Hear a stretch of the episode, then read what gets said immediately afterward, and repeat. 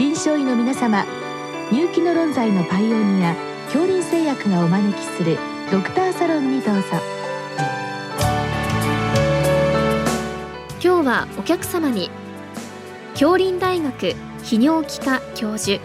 福原博さんをお招きしております。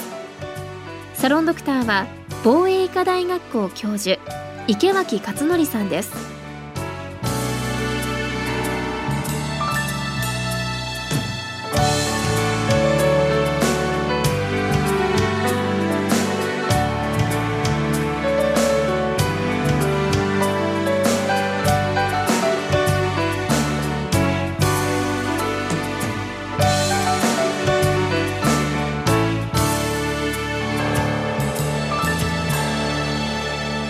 福原先生こんばんはあこんばんは。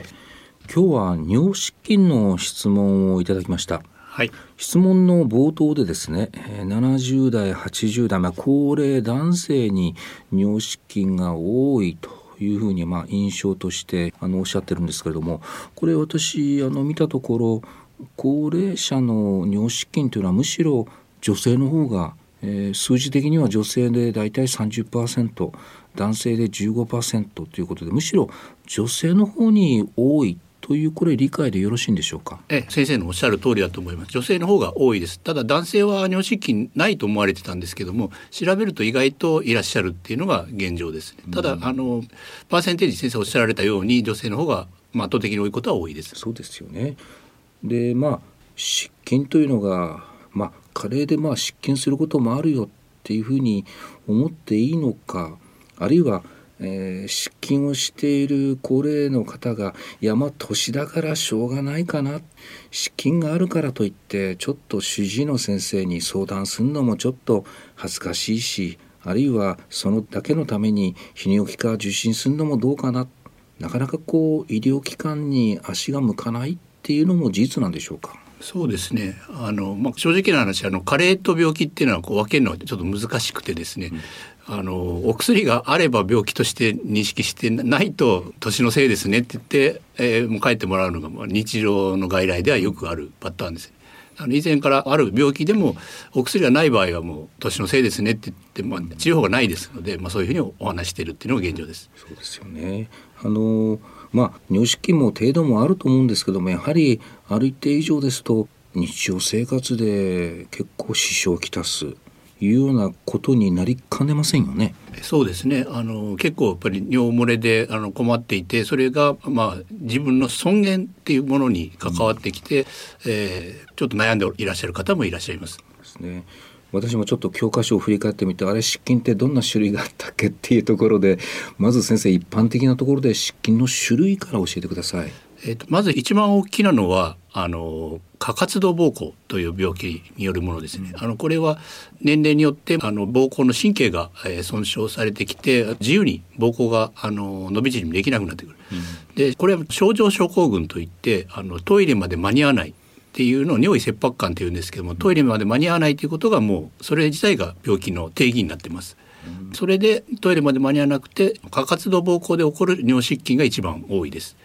でもう一つは、えー腹圧性尿失禁といってお腹に力をあの加えることによって耐えられずに漏れてしまう。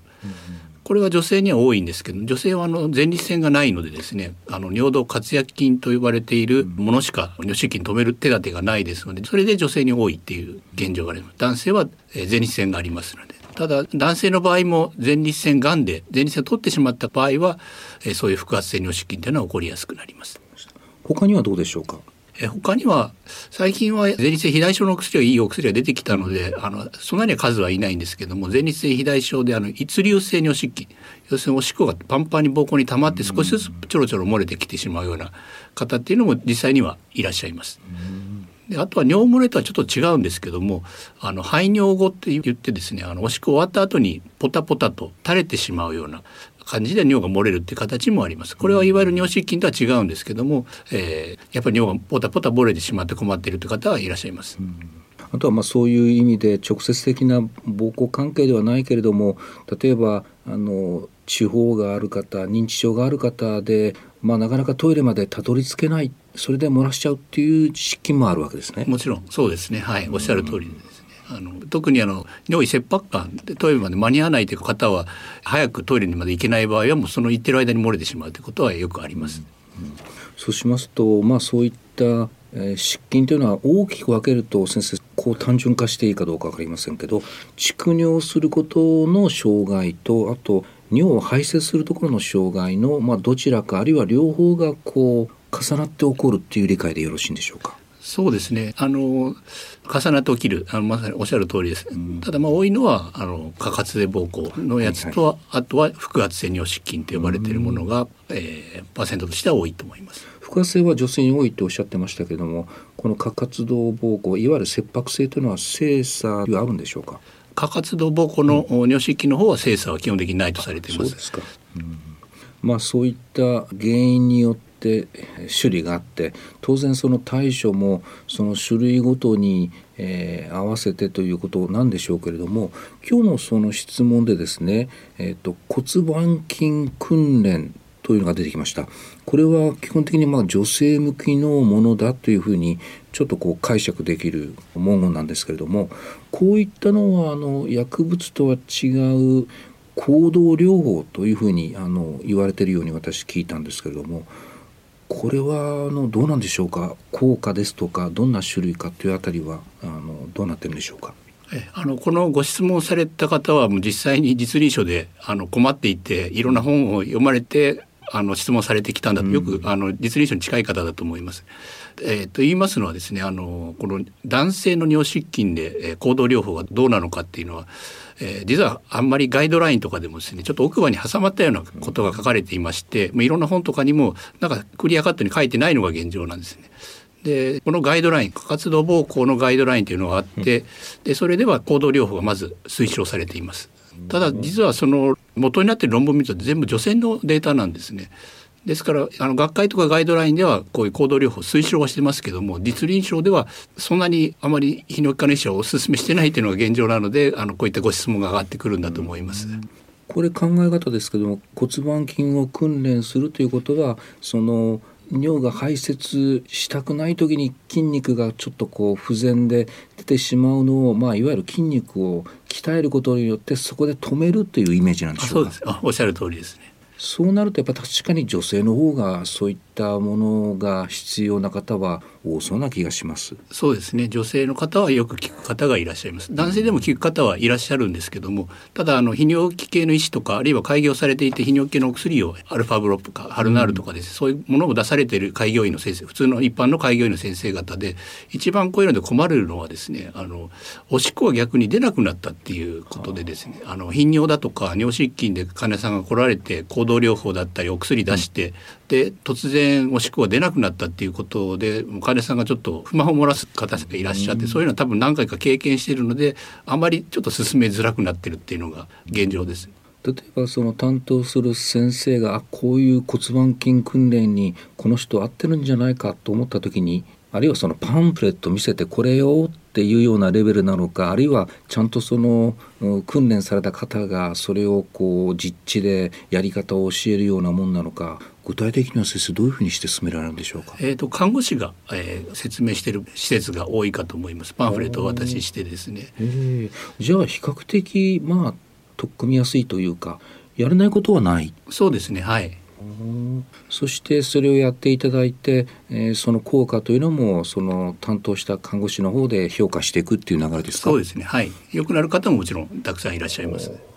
基本的にはこれ先生その、まあ、薬でしたら副作用というのは念頭に置くながら使えないといけないですけど行動療法というのは基本的には効果があるかないかでそんなにその副作用というのは気にしなくて良さそうな気がします、ね、副作用は少ないと思います。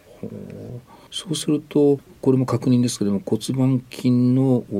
訓練リハビリっていうのは、まあ、基本的には女性が対象のことが多くて湿筋から言うと、まあ、腹圧性ですね切迫性でもいいってことですね。えあのよくこう混じってることが多いですのであの、まあ、基本的には腹圧性の方がよく聞きますけども基本的には混じってる方が多いです、尿失禁の方全般に聞く印象はあります。うんそうするとそういったいわゆる行動療法でその方に合ってるものを試してなおかつまだっていう時にその後のま治療というとやっぱり薬物を使うということになるんでしょうか？そうですね。はい。この薬物は先生どうやって使い分けていらっしゃるんでしょうか？えっとベータ3刺激薬とあとは抗コリン薬があります。でただ抗コリン薬は、えー、喉が渇いたりって副作用がありますので。でね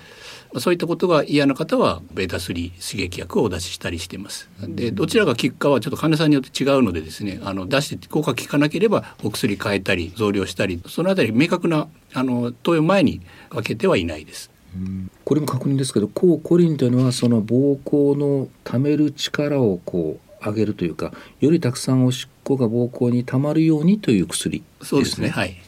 で大体こういったものは先生治療を始めてある一定の期間で効果があるかどうかっていうのを、まあ、判定されるということですね。はい、うん、あと先生最後に確認ですけども、まあ、高齢者の場合には、えー、例えば利尿薬を飲んでる方とかいろんなこう薬の背景ですとかあるいはそうですねアルコールとか糖尿病があるかどうかとかそういう背景もやはり重要でしょうか？そうですね、はい、問診あのガイドラインには問診が一番重要っていう話にはなってます。ありがとうございました。ありがとうございました。